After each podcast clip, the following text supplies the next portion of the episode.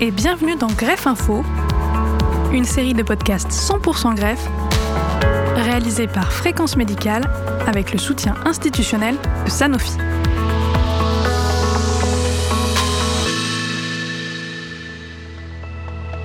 Dans l'imaginaire commun, c'est l'opération ultime, celle de la dernière chance. Aujourd'hui, nous nous intéressons évidemment à la greffe cardiaque. Pour en parler, on a posé trois questions au docteur Sabine Patier, cardiologue, responsable de l'unité insuffisance et transplantation cardiaque au CHU de Nantes. Bonjour docteur Patier. Bonjour.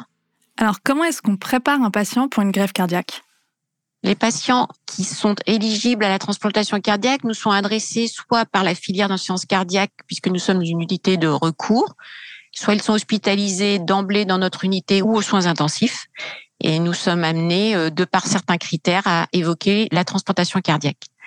L'accès à la transplantation cardiaque n'est possible qu'après un bilan qui est exhaustif, donc bilan qui va permettre de poser l'indication, d'une part, mais aussi de chercher des contre-indications, puisque nous devons écarter toute contre-indication de type hypertension artérielle pulmonaire fixée du fait d'une cardiopathie trop évolutive, et aussi toute contre-indication carcinologique ou morphologique autre euh, qui pourrait empêcher la transplantation.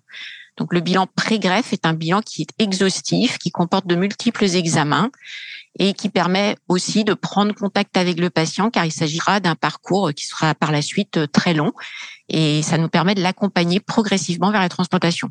Parfois, malheureusement, nous n'avons pas le temps de réaliser ces bilans euh, aussi complets du fait du caractère d'urgence de, de, la greffe, ce qui rend plus compliqué les suites de transplantation. Et cette préparation, elle est accompagnée d'un suivi psy? La prise en charge psychologique pour la greffe est vraiment essentielle. C'est un accompagnement du patient, mais aussi de la famille. On a une psychologue dans notre service. Nous avons cette chance d'avoir une psychologue dans notre service qui va permettre d'accompagner les patients, que ce soit dans un contexte d'urgence ou dans un contexte programmé. Et cette psychologue prend en charge les patients en amont, mais aussi en père-greffe et en aval de la transplantation, car il s'agit d'un parcours psychologique qui peut être parfois difficile. C'est une acceptation d'une nouvelle vie et de nouvelles conditions de vie. On le sait, il y a une pénurie de cœurs. Donc, est-ce qu'il y a des critères d'accès à la greffe cardiaque? Pour ce qui est de l'accès à la greffe et de l'appel pour la transplantation, à partir du moment où le patient va être inscrit sur liste d'attente de transplantation, il va être inscrit sur une liste nationale basée sur un score de gravité qui s'appelle ICAR, qui est un score sur 40, qui va prendre en considération le NT-proBNP, la créatinine, la bilirubine et le fait que le patient soit sur euh, ECMO ou non, c'est-à-dire assistance circulatoire temporaire. Ce score d'accès existe depuis 2018 et il permet un accès à la greffe le plus équitable possible. L'agence de biomédecine souhaitait que les patients soient appelés individuellement et qu'il n'y ait pas un choix de patient au moment de l'appel à la greffe. Donc les patients sont classés en critères de gravité et au moment de l'appel pour un donneur, il y a là aussi des critères d'appariement qui prennent en considération le groupe sanguin, la morphologie, l'âge du patient et des critères géographiques qui fait qu'à chaque appel donneur, le patient aura un classement différent. Et en parallèle de la greffe, est-ce qu'on a des alternatives? L'accessibilité à la greffe est malheureusement limitée. On estime, alors pour cette année, on, nous sommes à 1,8 euh, receveurs pour un seul donneur. Auparavant, c'était plutôt deux receveurs pour un donneur. Néanmoins, il persiste une pénurie majeure de greffons qui fait que nous limitons souvent l'accès déjà de la transplantation à des patients de moins de 65 ans, mais il arrive que nous greffions des patients de plus de 65 ans sous réserve d'un bilan euh, morphologique et carcinologique euh, vraiment parfait. Il faut surtout qu'il n'y ait qu'une atteinte d'organe, à savoir le cœur.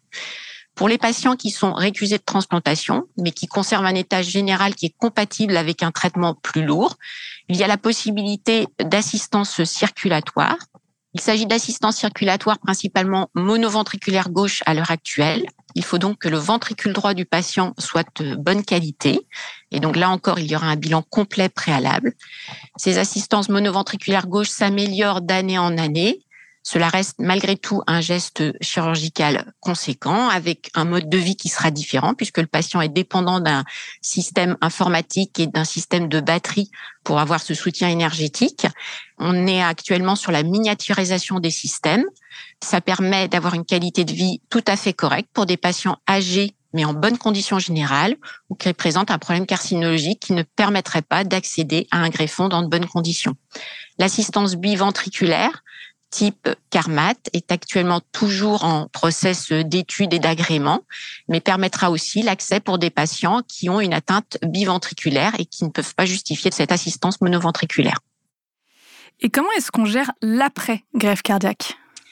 L'après-transplantation nécessite un suivi régulier, d'une part pour la tolérance des traitements, vérifier l'absence de rejet, vérifier le bon fonctionnement du greffon, le bon fonctionnement du greffon pour ce qui est de la transplantation cardiaque requiert pour le moment toujours encore la réalisation de biopsie myocardique. Ça reste le gold standard pour s'assurer qu'il n'y a pas de rejet de greffe, rejet cellulaire ou humoral.